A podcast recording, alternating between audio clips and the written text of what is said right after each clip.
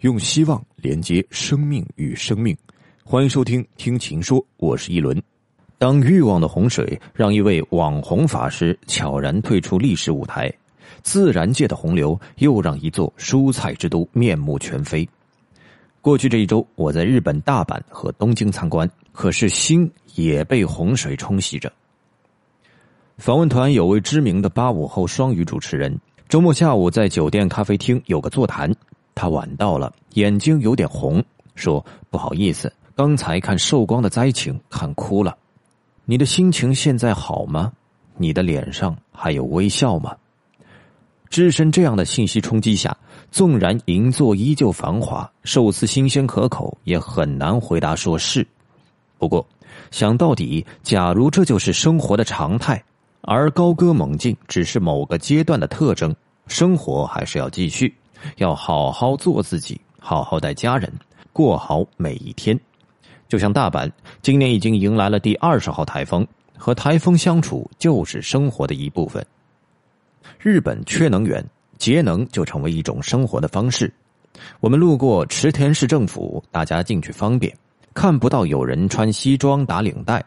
导游说，夏天政府机关空调要开到二十八度，因为能源约束，倒逼日本所有的产业能耗都比欧美低百分之二十以上。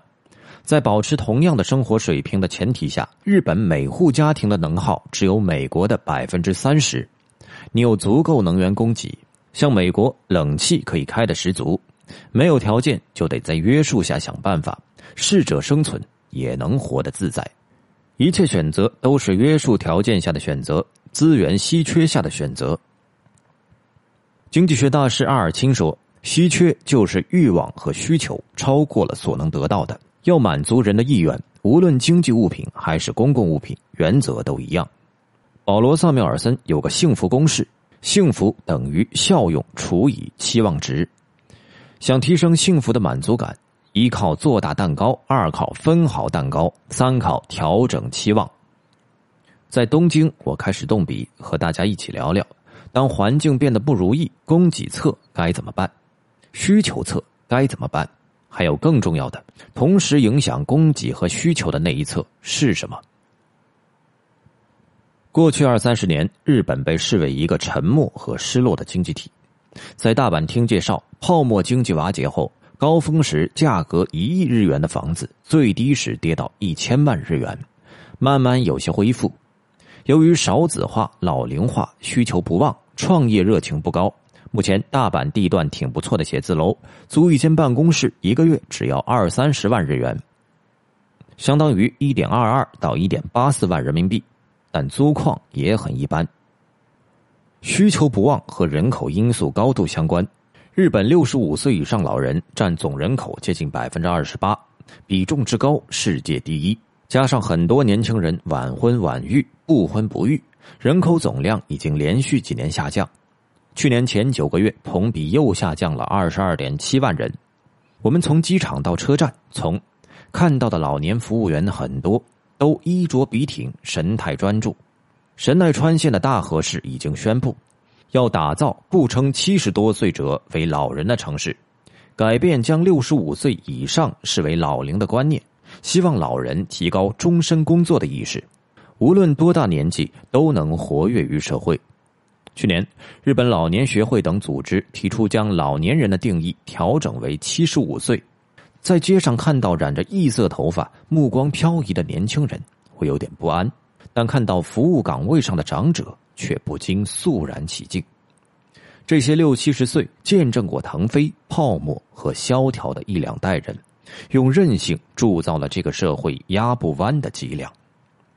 社会总需求下降，通货紧缩的影子就会纠缠不散，对供给侧的企业压力很大。企业无法再通过外延式的速度效益型的方式扩张，而必须创造高价值，否则就会被淘汰。不少报道说，日本人有工匠精神，不扩张，一辈子只做好一个点。比如银座寿司之神小野二郎的寿司店，十个座位全年预约爆满，安倍招待奥巴马就在这里。我的理解是，在日本经商犯错误的代价太大，市场不会给你第二次机会。所以控制不了质量的话，宁可不扩张。创立于一九二五年的鼎鼎大名的雪印牛奶，就是因为牛奶输送管道闸门内壁没有按规定水洗和进行杀菌处理，导致鲜奶中有金黄葡萄球菌毒素。二零零零年夏天发生了喝完以后呕吐、腹泻、腹痛等食物中毒事件，一天投诉两百多起，七十五年历史的品牌毁于一旦，不再经营牛奶的业务。需求侧不景气，倒逼供给侧一要精化管理，二要进行产品的创新。我们这个代表团去了为食品行业提供包装设备的大森机械，有三张照片是团友中鹤农业的侯兴福先生拍的。第一张是卫生间，每个洗手盆上放的小擦子都呈四十五度放置，便于后面的人拿起来顺手。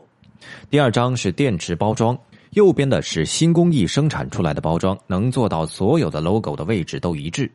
第三张是车间现场的管理，所有零部件的标号和摆放一目了然。这个机械工厂的现场管理达到食品级工厂的水平。据介绍，大森在中国也有工厂。但因为管理水平还比不上日本，所以生产出的产品的稳定性和品质比日本大森低百分之十到百分之二十。我们还去了大阪的方便面博物馆，方便面是日清公司创始人安藤百福在一九五八年发明的。我们在博物馆的拉面工厂体验了从和面开始到最后成品一共十五个环节的制作过程，这里每年有八十万人参观。参加做面体验则需要提前三个月报名，很多孩子都很喜欢。一天四班，每班四十八人，每次九十分钟。博物馆免费，拉面工厂则按年龄收取三百或五百日元。我了解到，日本一年的方便面新产品有三百六十种，接近一天一种。目前日清研发的重点，一是如何做到美味，二是如何减少二氧化碳的排放。比如以可生物降解的原材料来置换塑料原材料，日清推出的非油炸杯面不仅降低脂肪和卡路里，还在面条中加入了膳食纤维。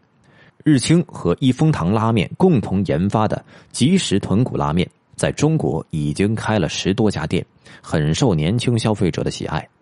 UFO 飞碟炒面杯则采取新颖的杯型包装，在设计上增加了便利的倒水口。还超越了传统用叉子搅拌的食用方法，改为摇一摇酱自然拌匀的新型食法。一碗方便面有这么多的创新玩法，让我大开眼界。日清高度重视研发，现任董事长安藤宏基告诉我，他们有一个部门专门研究胃肠道里的微生物，还在研究上游的小麦问题。没有研发的企业是没有未来的。前一段看中国上市香飘飘的财报，二零一六年广告费三点六亿元，研发费用六百万元左右。今年上半年研发费用只有三百六十八万元，钱都打在广告上，研发上不去，却想靠着什么定位理论来占据消费者心智，消费者哪会那么容易上钩？这方面真要好好向日本食品企业学习。日本社会总需求不足。用多少件刺激效果也不太灵。日本人均 GDP 是中国的四倍，这么高的水平再上台阶也不容易。但在日本企业参观期间，我听到的都是自己怎么提高效率、建设企业文化、不断技术创新，却没听到一次对营商环境和政府政策的抱怨。日本的营商环境好于中国，但按照世界银行发布的二零一八年全球营商环境报告。在所涉及的全球一百九十个国家和地区中，日本排第三十四，中国第七十八，但日本在亚洲赶不上新加坡，第二，韩国第四，中国香港第五，中国台湾第十五。要实现安倍提出的二零二零年之前在发达国家中跻身前三的目标，不可能。日本在创业政策和监管方面也有问题，企业要抱怨肯定也一大堆。但更多还是从自己的角度想办法。中国政府这些年一直强调从供给侧和需求侧两端发力，推进结构性改革。和日本相比，中国的潜力应该大得多。可很多企业都说找不到方向，这到底是怎么一回事儿先说需求侧，现在一说需求不振，就是高房价对消费的排挤效应，而高房价很难下来，所以消费不可能上去。有人甚至说准备迎接萧条二十年。我们这个访问团是食品工业的，我一问吓了一跳，中国宠物食品的市场一年已经好几百亿元了，整个宠物市场规模差不多两千亿，八零九零后是养宠物的主力军。各种宠物、各种生命阶段都有粮食，发情期也有专门的粮食。宠物食品原来都是代工厂，帮欧美企业代工外销，现在很多都出来开工厂做内销了，毛利好的很。方便面市场过去几年滑坡，今年止跌回稳，估计市场接近四百亿元。可是，一个高盐、高油、高糖的辣条市场就有五百亿元规模，最大企业一年销售四十五亿元，整个零食市场。有一万多亿元的规模，有人预计二零二零年接近两万亿。中国市场的确存在不少结构性、体制性的问题，但要说需求不行了，地球人也要笑了。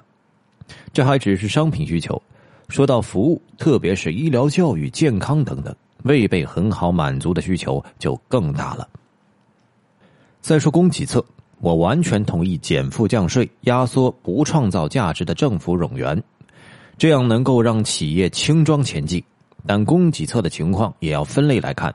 我觉得，针对欧美主流市场做出口的大多数中国企业，供给能力和质量基本上是无需怀疑的。上周，美国贸易代表办公室根据“三零幺”调查结果，拟对两千亿美元中国进口商品加征关税，举行公开听证会。百分之九十以上参加听证会的美国公司表示反对，例如。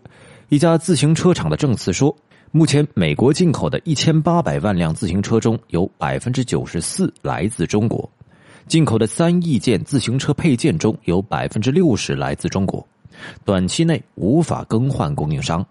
如果加征关税，板子将打在美国消费者和厂商的身上。美国新娘舞会行业协会代表。表示，中国的劳动力资源就像世界上的石油一样，中国是唯一的选择。我们没法在美国制作婚纱或者毕业舞会礼服，在美国没有人想干这种工作。比如，我找不到想做手工穿钉珠的人。美国饰品协会总裁在证词中说：“过去三年多，我一直在印度寻找皮包用的皮革和小饰品生产的供应商。”以为印度这样的国家可以成为中国之外的可替代来源，但最终的结论是，印度没有这样的资源培训成熟的劳动力和基础设施，无能力达成中国能够生产出来的产品规模。特别是要考虑同等质量、价格的时候，美国本土更生产不出来。对于这样的中国供应商，如果因为加征关税活不下去，政府应当挺身而出，伸出援手。但供给侧还有另外的情况，比如化工围浆严重污染的，炒地皮套利的，当年低成本弄到物业搞收租经济的，搞庞氏金融乱投机却投机不成的，卫生条件不过关的，假冒伪劣的，僵尸化的，对消费者没有起码敬畏的。如果这些企业也打着困难名义要求降低监管标准，请问消费者答应吗？在日本大森机械吃中饭的时候，有团友觉得味道特别好，刚好多了几份，就想带回去给没来的人吃。结果日本人说，这些餐食放半个小时以后就不新鲜了，不好了，所以不要带走了。这是标准问题，在日本人看来，标准是不能妥协的。更多精彩内容，请关注秦朔朋友圈。我是一轮，我们下期再见。